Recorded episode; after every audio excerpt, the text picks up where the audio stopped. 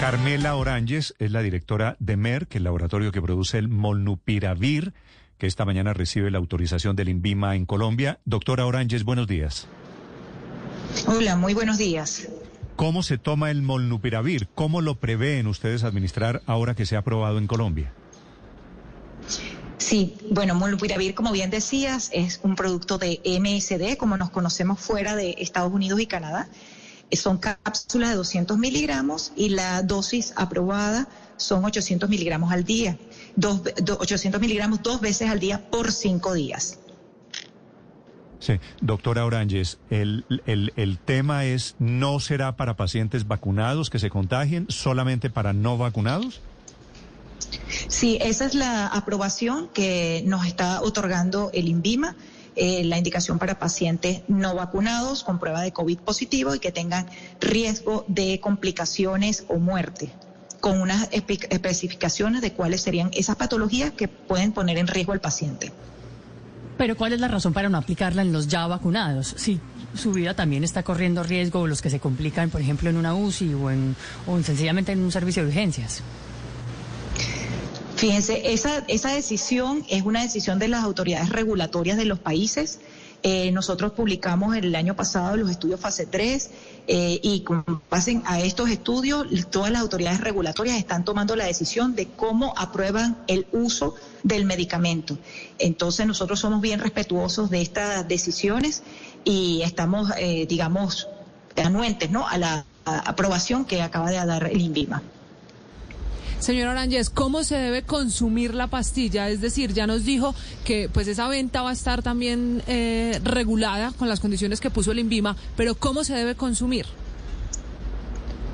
¿Te refieres a la ingesta de sí, la ¿cómo se debe tomar esa pastilla? Exactamente. Ok. Es muy fácil la, la, administración, son cápsulas orales como les comentaba, dos veces al día, que pueden o no ser tomadas con los alimentos, no hay ninguna interacción con algún otro tipo, otra medicina que el paciente pudiese estar tomando, por ejemplo, pacientes con riesgo cardiovascular o pacientes que tengan algún tipo de medicamento adicional, lo pueden tomar eh, sin ningún problema, puede ser con agua o sin agua, es muy fácil la, administración de la, de del medicamento.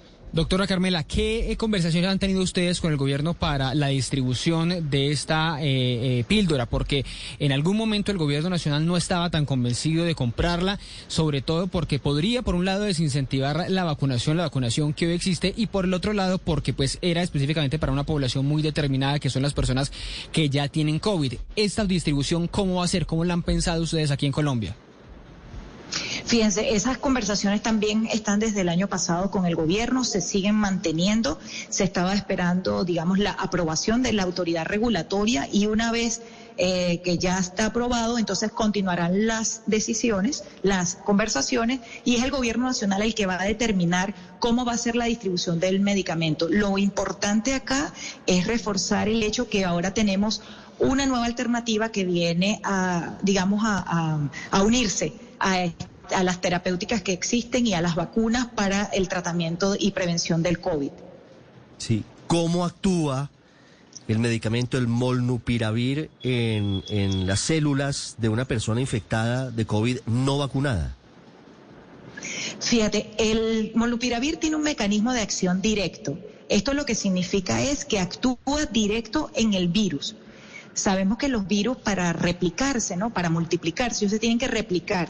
Entonces, el monopiravir lo que hace es que crea unos errores que se denominan errores catastróficos en esa cadena del ARN viral, de forma tal que cuando el, virus intenta replicarse, se van produciendo cada vez más errores y, muere. Eso quiere decir que apenas eh, se ingresa el monopiravir al organismo, comienza este trabajo a nivel del virus, del ARN viral.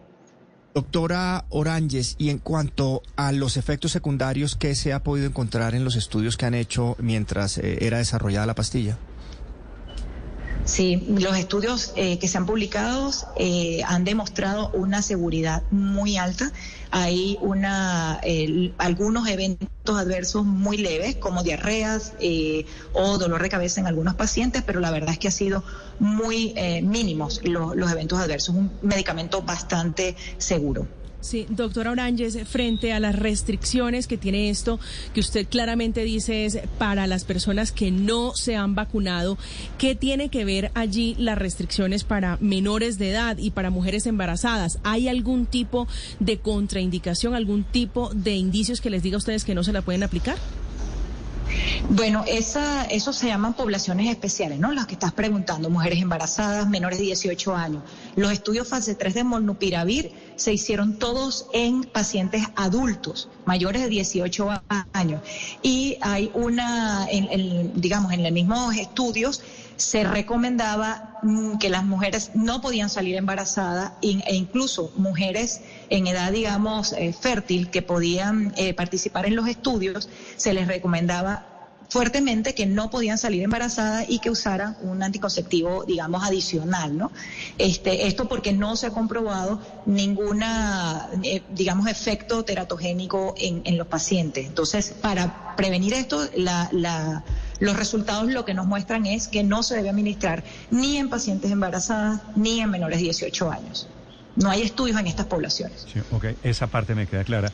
Finalmente, doctora Oranges, es una pastilla que tiene un costo de cuánto. ¿En cuánto tiempo esperan ustedes comercializarlo al público? ¿En las droguerías o en clínicas y hospitales?